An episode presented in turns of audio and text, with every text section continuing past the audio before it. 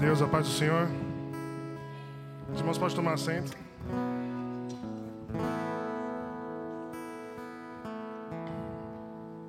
Glória a Deus, já foi. A energia desse ambiente hoje ela está diferente. Vocês puderam sentir a presença de Deus aqui nessa manhã através dos louvores?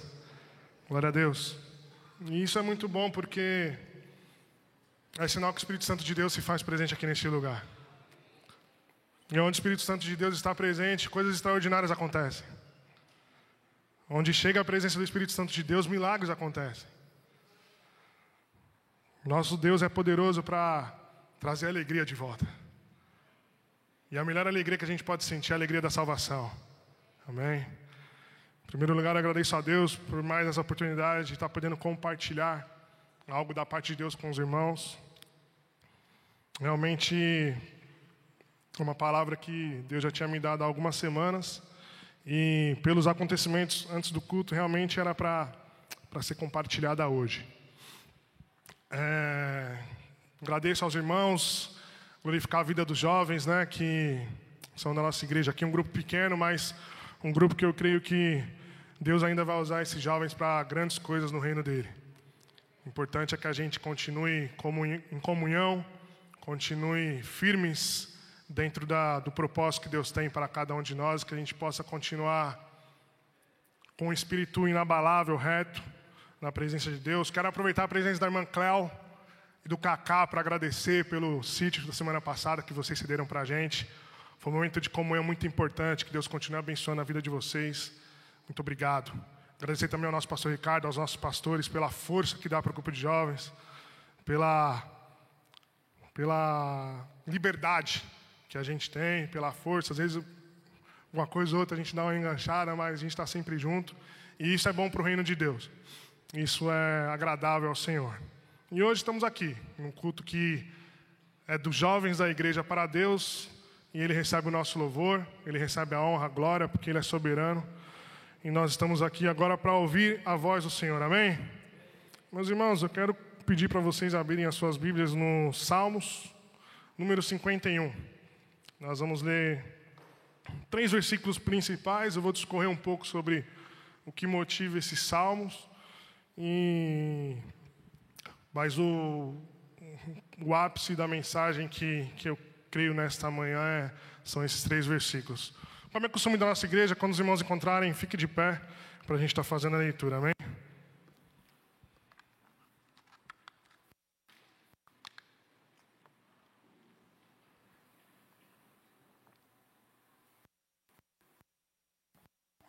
Salmos número 51.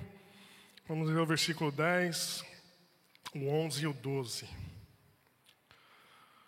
Ó Deus meu, cria em mim um coração puro e renova dentro de mim um espírito inabalável. Não afastes, não me afastes da tua presença, e nem tires de mim o teu Espírito Santo. Restitui-me a alegria da tua salvação e sustenta-me com o espírito disposto a obedecer. Os irmãos podem tomar assento. Glória a Deus. Meus irmãos, esse salmo é uma oração. Ele é uma oração do rei Davi. Acredito que a maioria já, já tenha lido esse salmo, já tenha se emocionado também com, com as palavras que Davi fala aqui, porque se tem uma coisa que Davi era bom era nas palavras. Davi, ele era um cara ele tinha charme nas palavras dele. Quando a gente vai lendo os Salmos, eu acho que esse é até uma das características que, que motivaram né, Davi a ser chamado o homem segundo o coração de Deus. Porque este homem ele sabia se expressar na presença de Deus. E este salmo é um salmo que a motivação dele é quando Davi tem o seu pecado revelado perante ele profeta vem e aponta o pecado que ele tinha cometido. Que pecado é esse? O pecado do adultério e homicídio. E eu gosto, é um ponto que eu queria ressaltar já nessa manhã que assim, a gente vê que na Bíblia Deus ele é um Deus verdadeiro, certo? E ele trabalha com a verdade. E os grandes homens de Deus na Bíblia também está relatado os fracassos deles. Isso demonstra que nós somos falhos, sim. Nós somos limitados, nós somos sujeitos a errar. E Deus não esconde isso nem dos grandes homens dele na Bíblia, nem das grandes pessoas que ele levantou para fazer algo importante, para ficar com o nome marcado da história. Deus não escondeu de nós as falhas destes homens.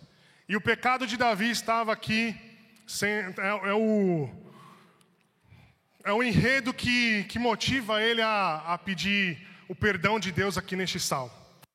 Em 2 Samuel, capítulo de número 11, a gente consegue perceber ali e ver a história que Davi, ele no momento em que o exército dele estava guerreando para conquistar uma outra cidade, né? Ah, os Amonitas. Os Amonitas, isso. Ele estava guerreando contra os Amonitas. E ali era um período naquele tempo que os reis iriam batalhar junto. Os reis, eles iam junto para a batalha com o exército. Não é que nem hoje, que o Putin lá manda o pessoal para a Ucrânia, mas ele está tranquilão lá, sossegadinho. Guarda, o último a morrer vai ser ele. Não, o rei ia para junto do. Naquele, naquele período, os, os reis iam pro, pro, iam para o choque lá. Chicote estralava com, com, os grandão lá também. E Davi ele não estava na, na guerra, ele estava no palácio. Ou seja, ele já estava. Davi foi uma pessoa levantada por Deus para conduzir o povo, né? e ali tinha algumas responsabilidades, alguns atributos que ele tinha que cumprir. Nesse capítulo nós já vemos que ele já estava, ele já estava estabelecido como rei, já tinha tido muitos sucessos, né? Mas ali ele já estava num período de ele estava indolente. O povo estava indo para a guerra e ele estava sossegadinho, tranquilinho no seu palácio. Aí a história vai discorrendo, fala que depois do almoço ele tira um belo cochilo, bem tranquilo, a vida mansa. Imagina o, o almoço de um rei, que maravilha. Almoço de rei para mim é costela com mandioca, arroz e feijão. Não sei o que era para Davi, né? Uma feijoada. Então, assim, Davi ele estava ali, depois do almoço, tirou um belo cochilo e ele vai dar um passeio pelo palácio, pelo pátio do palácio. Esse é o relato bíblico. E quando Davi está um, tá dando o seu rolezinho ali pelo, pelo, pelo pátio do palácio, ele avista uma, uma mulher bonita. Aí ele viu aquela mulher bonita já, a cobiça dos olhos. Ele já foi, já foi a, pego ali pela cobiça. Depois da indolência veio a cobiça. Aí ele manda os, os servos dele lá buscar a moça, ele tem relações com a moça, né? Só que essa moça não, era uma moça comprometida. Ela era casada, Betseba. Ela era casada com Urias, que era um soldado que estava na guerra. Diferente de Davi, o cara estava trabalhando. E a Bíblia relata que ele era um servo e um soldado fiel. Davi vai, comete pecado. Se deita com Betseba e erra. Quando ele, passado isso, ela engravida, porque ela estava depois do período da, da, da sua menstruação e tal, ela estava no período fértil e ela engravida. Davi, quando fica sabendo que ela está grávida, que ela manda o recado para Davi, ela fala: meu marido está fora de casa e eu engravidei. Davi podia ter feito o quê? Já, já era um sinal para ele se arrepender, né? Vamos consertar as coisas aqui porque eu fiz, fiz coisa errada. Não, ele vai mais a fundo no pecado. Porque o pecado ele tem essa, essa característica. A iniquidade ela tem essa característica. Na verdade, Davi estava aqui já num período que já tinha ultrapassado o pecado. Ele estava na iniquidade. Ele já não, ali naquele, naquele momento, ele não tinha mais a sensibilidade do erro. E ele vai um pouco mais a fundo.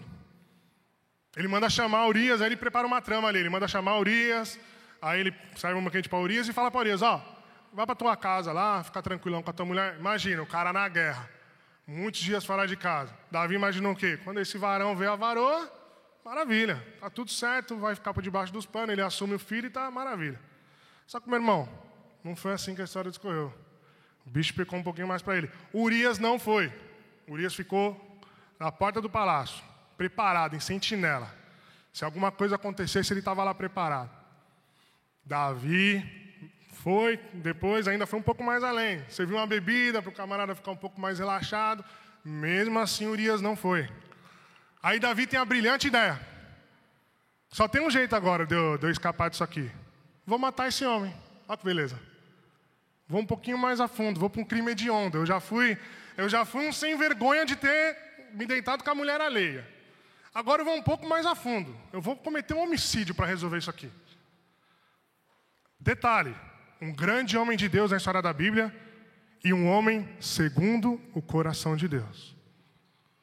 Deus ele não esconde da gente os erros dos grandes homens dele. Nós também somos passíveis de errar. Eu acredito que aqui não tem ninguém que fez o que Davi fez. Então, assim, eu quero, a primeira mensagem que eu quero trazer nisso tudo é que se tem alguma coisa oprimindo você, se a sua consciência está pesada por algum motivo, se o acusador está entrando na sua vida, no seu coração, na sua mente, sobre alguma coisa que pesa o teu coração, pesa a tua mente, eu quero dizer nesta manhã para você que, de acordo com essa palavra com esse relato e com tudo que a gente vai ouvir aqui hoje, é manhã de perdão para nós, é manhã de restauração para nós. Porque o cristianismo, a proposta do cristianismo é regeneração para o homem, é regeneração para o pecador. O próprio Jesus diz: Eu não vim para os bonzinhos, eu não vim para os santos, eu não vim para os sãos, eu vim para os doentes. Eu vim para aqueles que reconhecem que são pecadores, que são limitados. Porque através do sangue de Jesus, o sacrifício dele, do poder que há no nome de Jesus, a gente tem restauração para a nossa vida. A gente tem perdão disponível para nós e a gente pode se ver livre das amarras, das armadilhas, das correntes do, do pecado e viver uma vida nova em Cristo Jesus. Isso é disponível para nós, é só o povo de Deus que tem isso. Davi comete o pecado ali, ele, ele manda o, o chefe lá do exército colocar Urias à frente da batalha para ele ser atingido, né? e assim foi feito. Urias foi lá para frente, os amonitas foram, deram, não sei como é que o cara morreu, flechado, enfim, alguma coisa aconteceu lá, o varão morreu. Na hora de receber a notícia, o chefe do exército ele vai mandar um mensageiro, ele, aí eles, eles tiveram no, no, relato da história um avanço além do que a estratégia dizia. A, a, a estratégia da época é, conduzia ali na, nas guerras. E o chefe do, do exército, fala para o mensageiro: ó, se o rei ficar bravo, porque a gente perdeu uns soldados a mais aqui, tivemos uma derrota nessa batalha, fala para ele que Urias também morreu. Ou seja, né, para acalmar o. Porque o chefe do exército sabia da situação. Ou seja, aqui eu já vejo uma coisa. Semana passada o pastor pregou sobre poder e autoridade. Davi ele tinha poder ainda, porque ele era rei. Mas nesse período, ele estava sem autoridade. Porque o chefe do exército barganhou com ele com o pecado dele. Ele não tinha mais autoridade. O pecado ele retira de nós a autoridade no mundo espiritual. Os erros, as falhas, a iniquidade, ela tem esse poder. Porque quando o apóstolo Paulo fala sobre que há uma, uma guerra de carne e espírito, e dentro dessa guerra a gente decide quem a gente vai alimentar, isso tem efeitos no mundo espiritual. Para todos nós, para todos nós. Isso é para isso é para mim que sou apenas um jovem, um membro comum, é, para um obreiro, a, até chegar no nível mais alto que a gente tem, que é nível de pastor. O mundo espiritual ele tem as suas regras, ele tem a, a, a sua autoridade. E Davi neste momento, que era um rei, que foi um homem levantado por Deus, ele estava sem a tua autoridade. Só sobrou para ele o poder. Mas o poder sem autoridade, assim como nós aprendemos semana passada, não serve para muita coisa. E aí acontece que Rei Davi ouve a notícia e aí já morreu o problema. Davi pensou o quê? Estou tranquilo, está favorável. O varão morreu, agora vem Betseba, vem aqui, vamos Vamos viver felizes, felizes para sempre. Davi pensou que ia ser assim que ia acontecer com ele, maravilha. Aí no capítulo 12 de 2 Samuel, Deus levanta um profeta. E o fato de Davi ter sido confrontado pelo, pelo profeta, ter sido ali colocado o seu pecado exposto perante, perante a vida dele ali, é uma coisa que eu aprendo também aqui da parte de Deus para a gente. Deus ele corrige o filho que ele ama. A correção de Deus é porque ele nos ama. Então, se em algum momento da nossa vida a gente está tá sendo, está tendo que encarar a correção de Deus para nós, a gente não tem que entender isso como uma afronta. A gente não tem que levar isso de uma forma negativa, mas a gente tem que entender que isso é amor de Deus para nós. A minha mãe, quando ela me dava umas. E eu apanhei de muita coisa, porque eu não fui uma criança fácil. Eu, fui, eu era complicado. Eu, era, eu gostava do entreveiro quando era criança. Eu, era difícil. Minha mãe me descia a chinela. Não estou dizendo que. Ó, não estou fazendo apologia aqui a bater em crianças, mas eu, particularmente, eu merecia. Enfim, a pessoa que eu mais amo é minha mãe. Então, assim, fazendo um paralelo, a correção da parte de Deus para nós é amor. Dentro do amor, a correção está junto. Deus corrige o filho que ele ama. E ali o profeta Natan chega para Davi e conta a seguinte história: fala, ó oh, rei, estou sabendo de uma situação que aconteceu aí no reino. Tinha um camaradinha lá, pobrezinho, que só tinha uma ovelha. E perto dele tinha um outro que tinha várias ovelhas, um cara bem abastado. E aí chegou um viajante lá e ele matou a ovelha daquele que só tinha uma, para servir o banquete lá para o parceiro dele. Davi ficou nervoso. Davi foi, Davi foi tomado pelo senso de justiça.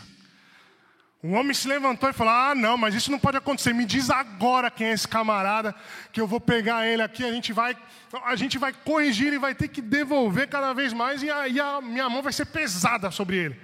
Aí o profeta simplesmente, na hora da fúria de Davi contra essa situação, ele vira a ponta dele e fala: Tá bom, esse homem é você. Nesse momento, semblante de Davi, imagino, tendo seu pecado exposto, o profeta apontando o dedo na cara do rei e falando: Esse homem é você. Uma outra coisa que eu posso tirar dessa lição é o seguinte: quando Deus chama a gente para ser profeta, quando Deus chama a gente para fazer alguma coisa, Natan me ensina que ali ele foi destemido. Porque o rei podia ter mandado matar ele também, certo? Era um risco. Vou matar Davi para esconder aqui também, porque já, Deus já mandou o profeta. Só que também a gente tem que entender o seguinte: Davi era um homem que foi, que tinha sensibilidade. Ali ele cai em si.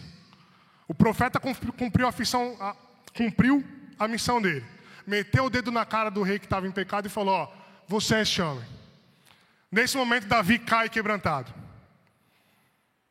E aqui começa o que eu entendo da transformação de Deus e o ensinamento para nós. Que a gente também precisa, em muitos momentos da nossa vida, em muitas situações, a gente precisa se quebrantar. A gente precisa cair em si a nossa realidade tem que estar exposta perante os nossos olhos para a gente conseguir mudar a rota. Porque o Evangelho é isso também para a gente. O Evangelho é mudança de pensamento. A metanoia é isso. Mudança de rota. A gente está indo por um caminho, achando que está tudo bem, que não está acontecendo nada. Aí Deus, pela sua misericórdia, Ele vem com a correção. E cabe a nós termos a humildade e a honestidade perante Deus, perante as pessoas, de reconhecer os nossos erros e mudar a nossa rota.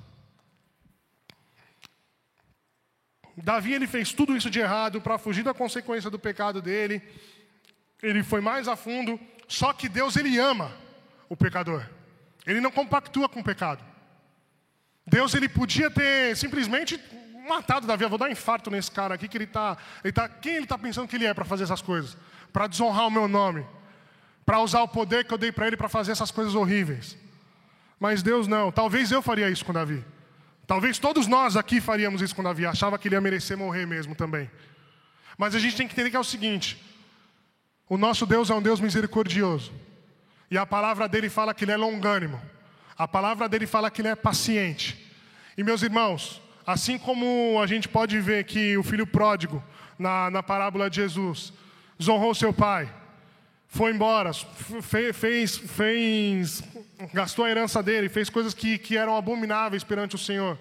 Ele também encontrou perdão, porque Deus está sempre disposto a nos perdoar dos nossos pecados. Basta que a gente caia em si, basta que a nossa consciência ela, ela venha a nós, basta que nós sejamos sensíveis à voz de Deus e procuremos mudar a rota dos nossos erros e ter a nossa vida transformada e regenerada pelo poder de Deus. E meus irmãos, a gente não pode cair também na soberba, no orgulho, porque quando a gente fala de pecado, é muito se falado dos pecados que as pessoas podem ver, os pecados externos. O que seria isso, pecados externos? Não sei, a gente está aqui na nossa comunidade, sei lá, alguém vai lá e enfia a mão na cara de alguém por alguma situação, sai na mão. Pecado, não pode agredir ninguém, é errado. Fulano vai lá, roubou, fez uma, um desviozinho ali. Isso é tudo pecado que a gente pode ver. Imoralidade sexual, Pecado que as pessoas assim não pode ver, mas quando fica sabendo é uma coisa que fica exposta. Mas na verdade, e eu, e eu acredito isso vendo na palavra de Deus, a gente tem que tomar muito mais cuidado com os pecados internos. Que nasce aonde? Mente, coração. Ah, Clodoaldo, o que, que seriam esses pecados internos? O egoísmo que a gente tem, mas não fala com ninguém, mas a gente tem. A inveja que a gente tem da vitória do outro, da, da, daquilo que o outro tem, a gente não fala, porque ninguém confessa inveja. Ah, vou confessar que eu estou invejando essa camisa bonita do pastor aí que ele está usando? Não, a gente fica aqui. Pecados internos. Vou invejar o carro, vou falar que ah, estou com inveja do carro do Zé. Não, esses são os pecados internos. São os pecados que só a gente sabe que a gente tem. Os pecados que muitas vezes a gente, a, que a gente não confessa para ninguém e muitas vezes não confessa nem para Deus. São esses pecados que a gente tem que ficar atento, porque Davi, tudo isso que ele fez, eu acredito que uma motivação muito grande é orgulho. Orgulho também é um pecado interno. E a gente precisa entender que a nossa vida cristã ela é uma vida de enfrentar também os nossos pecados. Tantos os, tantos externos que as pessoas podem ver, pode apontar o dedo para nos condenar, mas também os internos, que só a gente sabe, só a gente pode alimentar, ou também só a gente pode pedir para Deus força para acabar com eles no nosso coração. Os irmãos estão entendendo a mensagem? Amém? Então vamos lá. O pecado, meus irmãos, o salário dele é a morte. Romanos 6, 28, 8, 28, 8, 26, alguma coisa assim. Sou um pouco enrolado com o número. Mas nessa afirmação que o apóstolo Paulo fala que o salário do pecado é a morte, na outra parte da frase ele diz: Mas o dom gratuito de Deus é a vida eterna. Meus irmãos, está sempre disposto para nós o dom gratuito de Deus, a vida eterna. O sacrifício de Jesus há dois mil anos atrás, naquela cruz, não é para que a gente seja condenado, mas sim para todo aquele que nele crê não pereça, não morra, não seja levado ao inferno, mas sim que tenha acesso à vida eterna. E isso não vem por mérito meu ou seu. Isso é dom de Deus para nós, isso é presente de Deus para todos nós que cremos em Jesus e estamos dispostos a viver aquilo que ele colocou dentro da palavra dele, dentro da doutrina dele, dentro da ética e moral que o cristianismo propõe para o ser humano, para a gente viver uma vida plena e abundante na presença de Deus, na presença dos homens e por onde a gente passar, a gente possa resplandecer a luz que Jesus colocou para cada um de nós. Ou seja, nós temos uma partícula de Deus em nós, que é o Espírito Santo de Deus. E o Espírito Santo de Deus deriva da palavra dunamis, que no grego é poder, força. O Espírito Santo de Deus é poder e força para a gente vencer os nossos pecados. E quando eu entendo que o Espírito Santo de Deus é força e poder para os nossos pecados, linkando isso com o que o apóstolo Paulo fala sobre a guerra no mundo espiritual de carne e espírito, e a gente escolhe o que a gente vai alimentar, lembre-se bem disso: a escolha é nossa, é uma atitude, a bola está no nosso pé, a gente que vai decidir o que vai fazer com isso. A escolha é nossa, não é uma coisa que vai, Deus vai fazer num passe de mágica, não. Tem participação da gente aí. E falando da relação do pecado,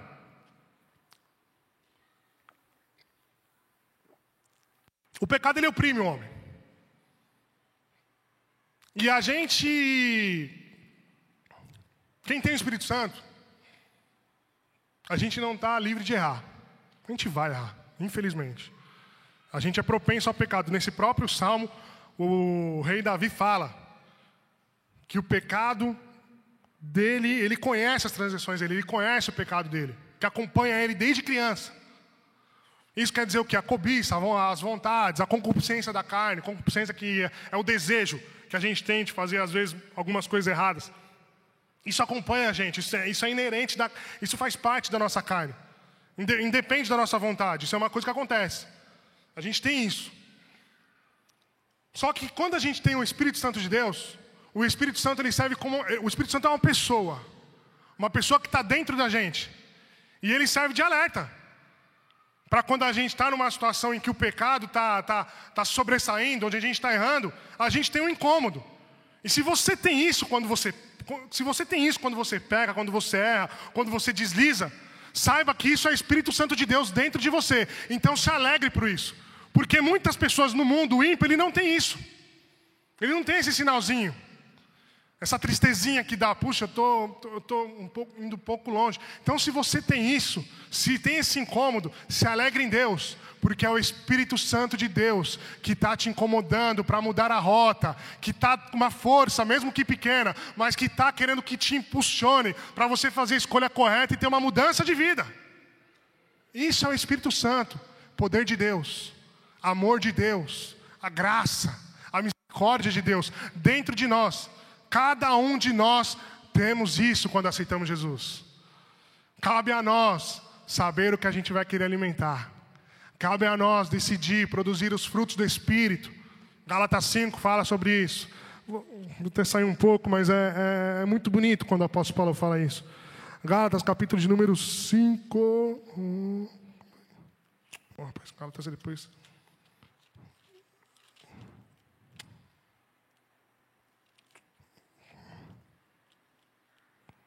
Estou ficando mal acostumado com o celular, hein? Aqui, depois de Coríntios.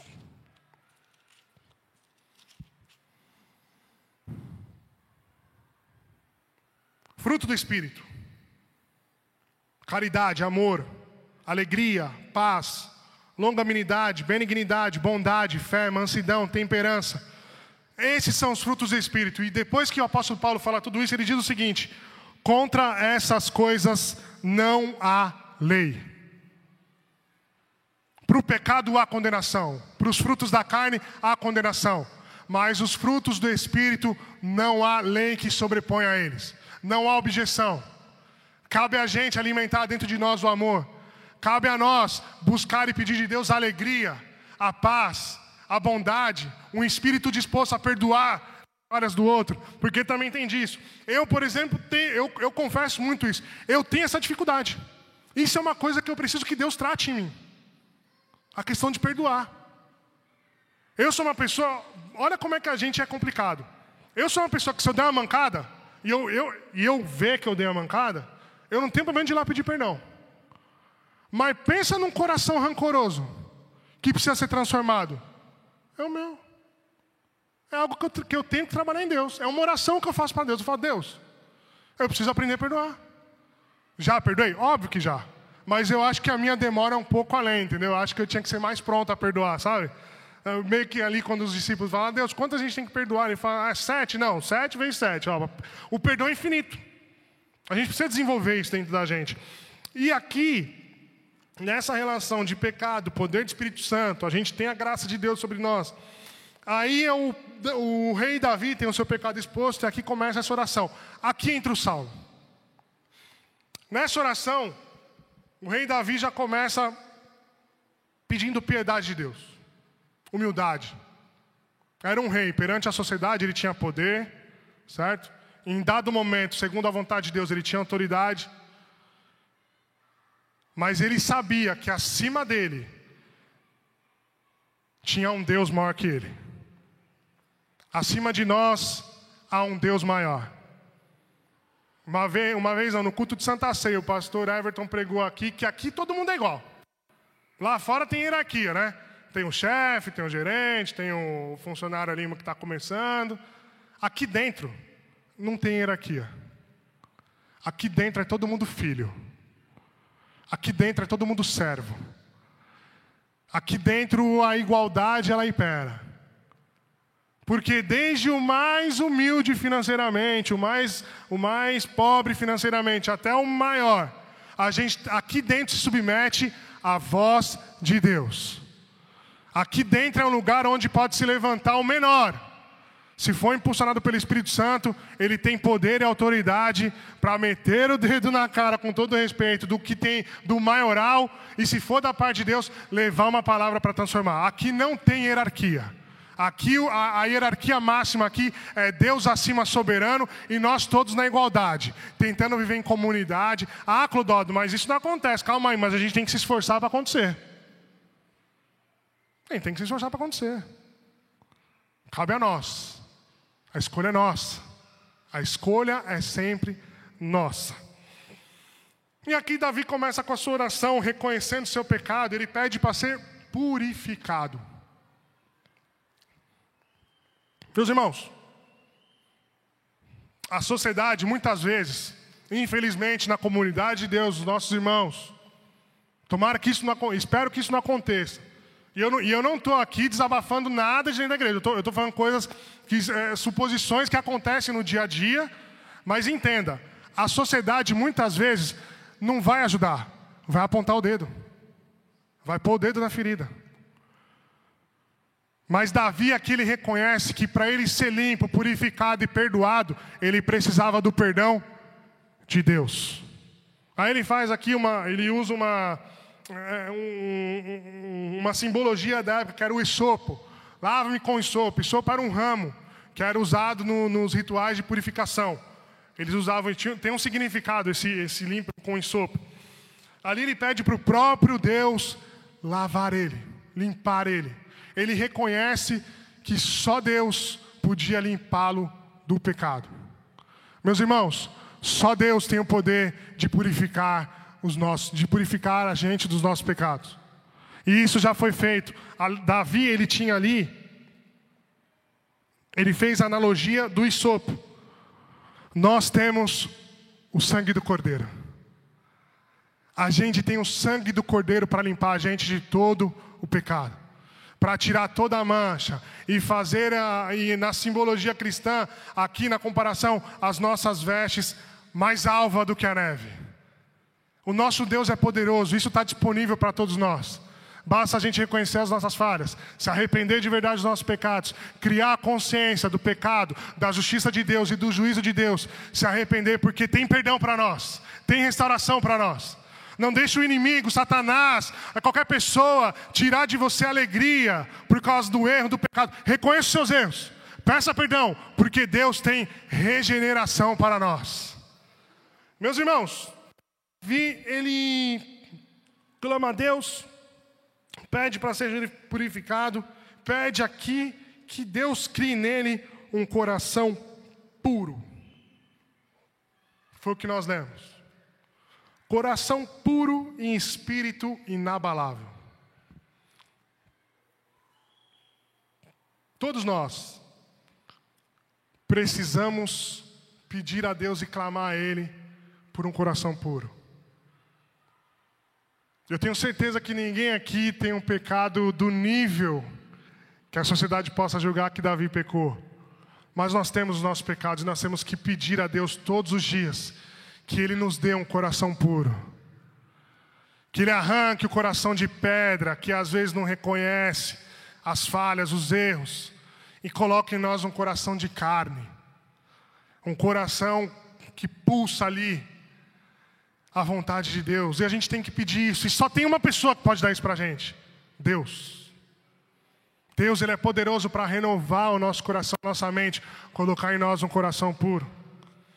Só Deus pode renovar dentro de nós um espírito reto. Reto, um espírito reto, retidão. Retidão, virtude de seguir sem desistir. A direção indicada pelo senso de justiça, pela, pela equidade, integridade. Meus irmãos, a gente precisa ter retidão na presença de Deus. Porque a gente pode esconder os nossos pecados. Eu posso esconder meu pecado da Talita, minha esposa, eu posso esconder da minha mãe, do meu pai, eu posso esconder do pastor, eu posso esconder de qualquer pessoa. Mas perante Deus nada está oculto.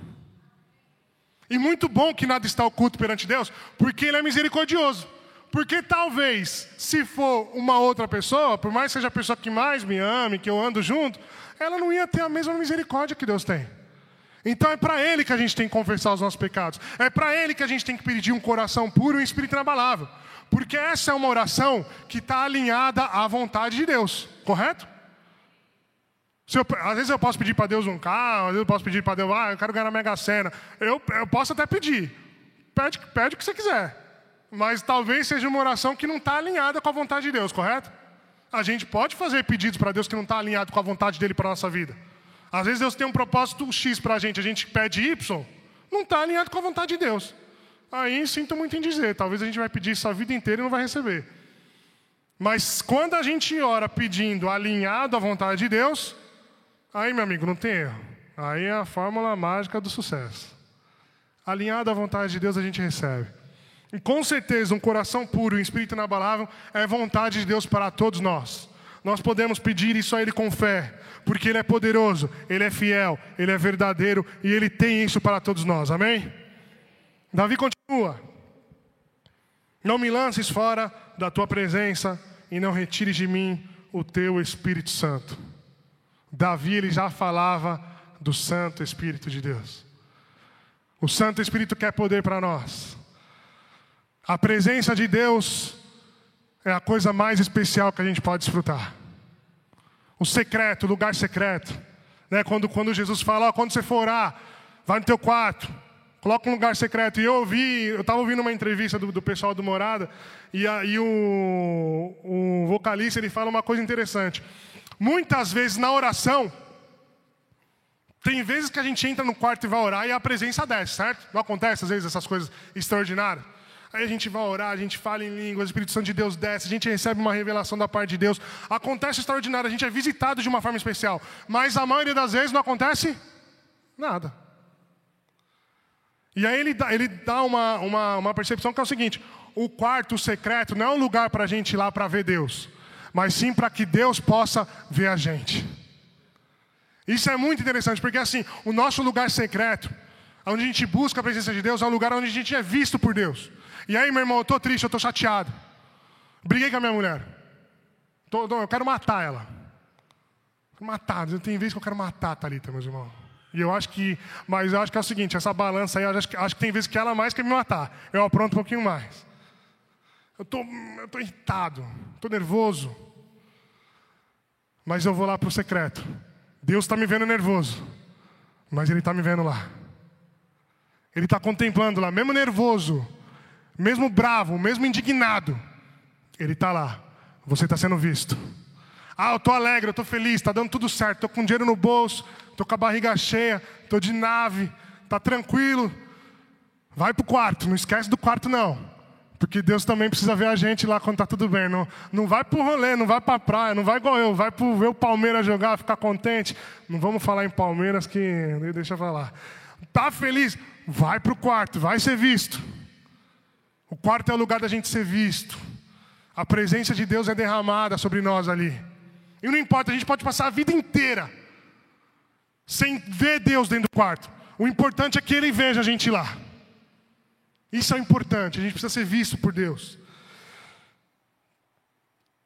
Torne a me dar a alegria da salvação e me sustenta com um espírito voluntário. Em outra versão, um espírito disposto a obedecer. Meus irmãos, Independente da idade, independente de tudo, a gente precisa a gente precisa desse espírito disposto a obedecer à vontade de Deus.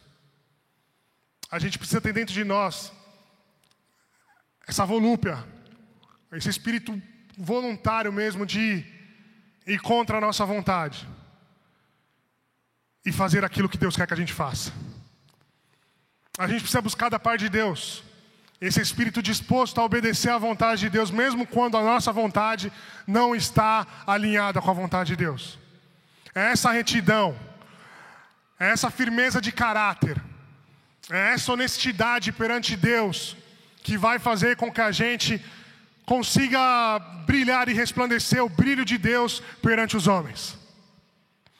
É essa responsabilidade que cabe a nós, de pedir a Ele alimentar esse espírito disposto a obedecer à vontade de Deus. Mas eu tenho certeza que isso é uma coisa que está disponível a todos nós. Pode até subir no pessoal do louvor. Já pode subir, por favor, que eu vou. Estou terminando. Davi, meus irmãos, ele Ele não passou batido sobre a consequência do seu pecado.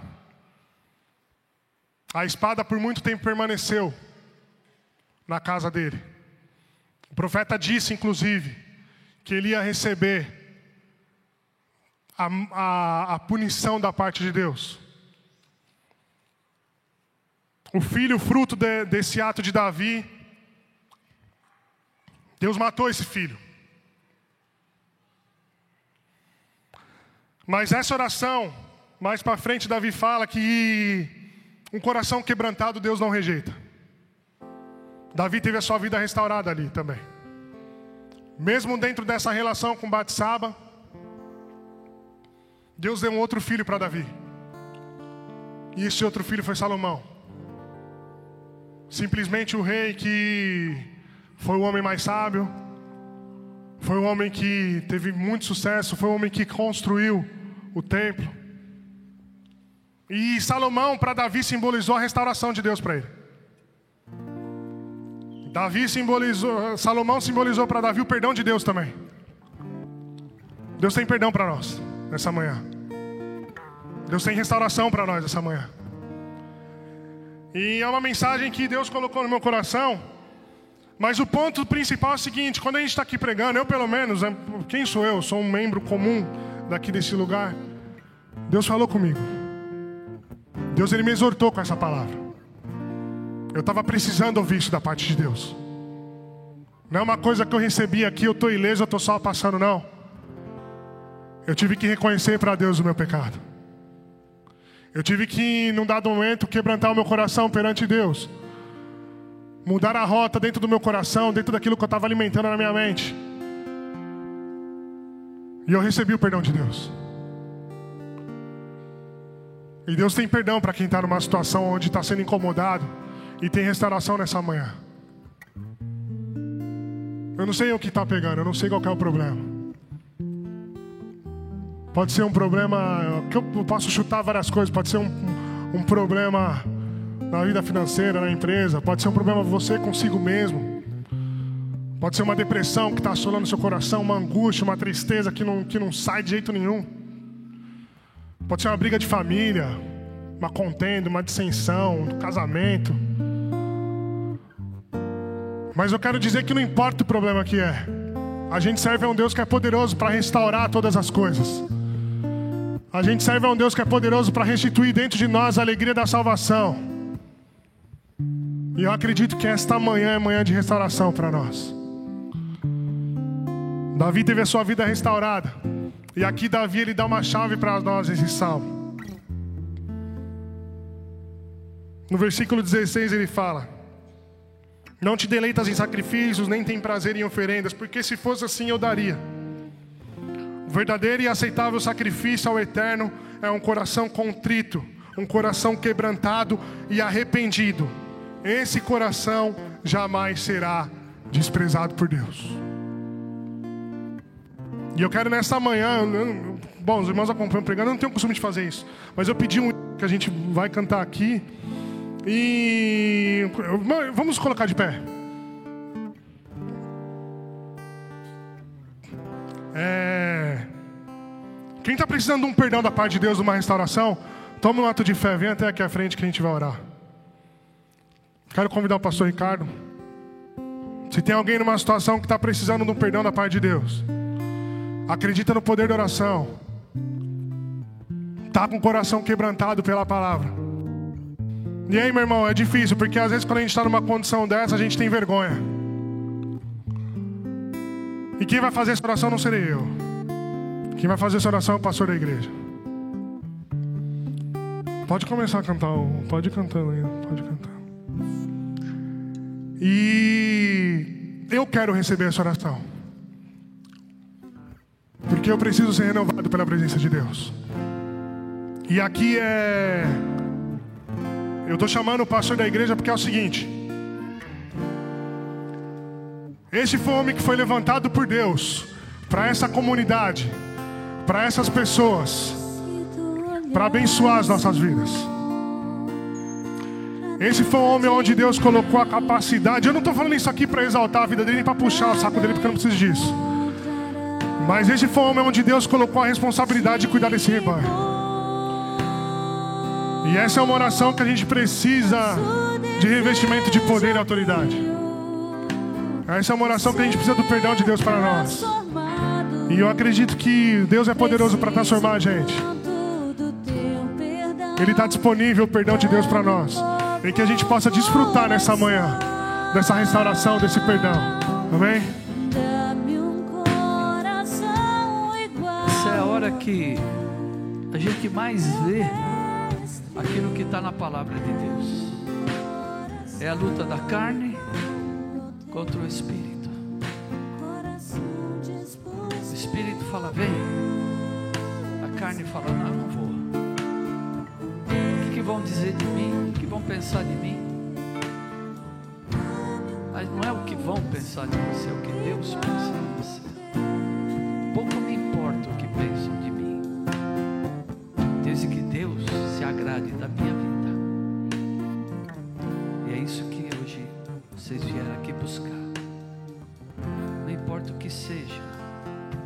importa é que Deus se agrade da sua vida aqui hoje.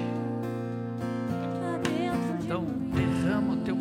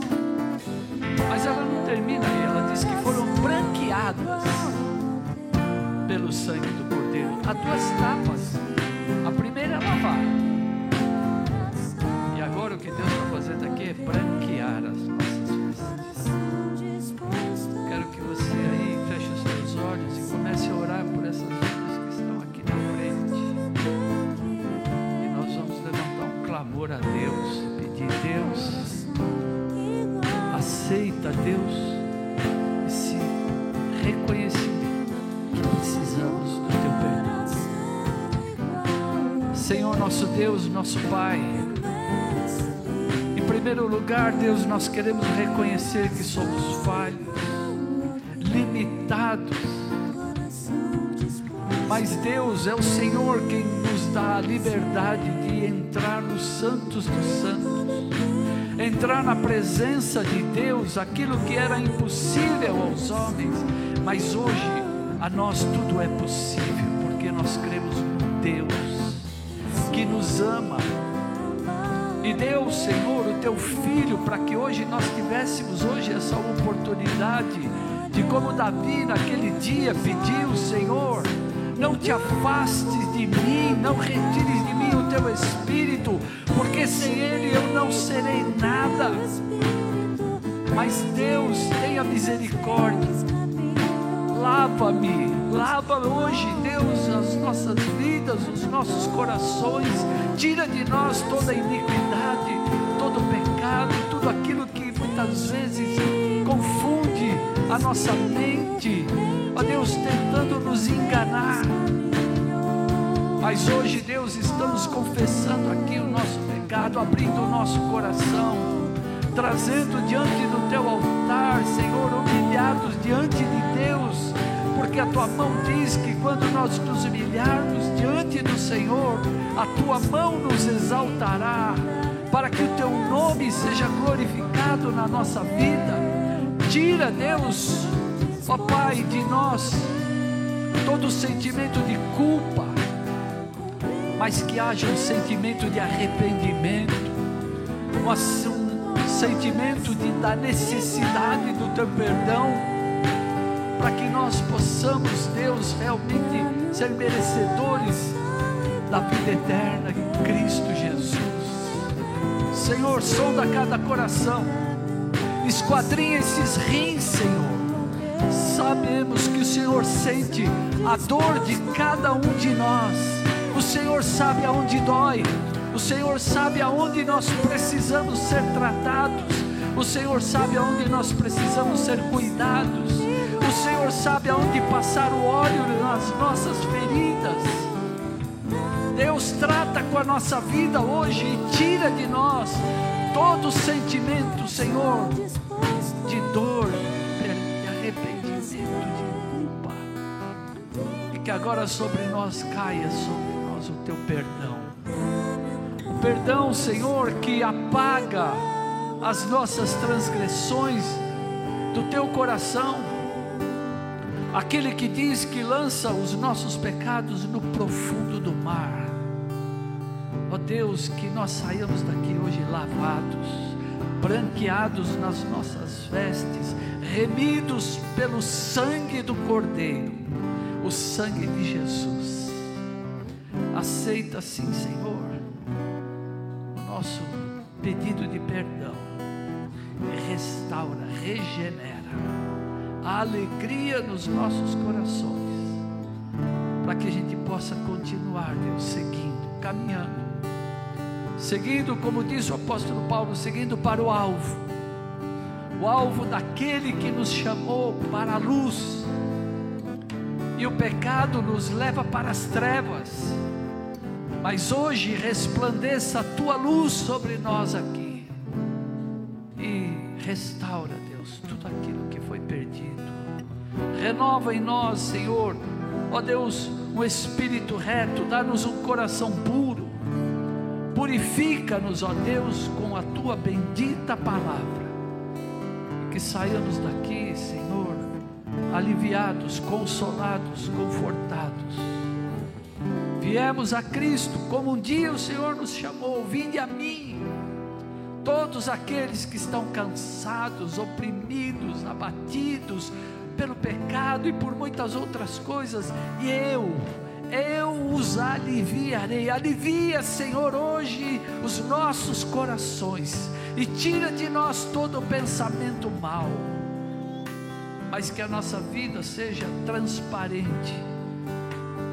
Queremos, Senhor, colocar a nossa vida no teu altar, para que o Senhor nos abençoe, e em teu nome eu quero abençoar cada vida aqui, Senhor e faço isso no nome de Jesus.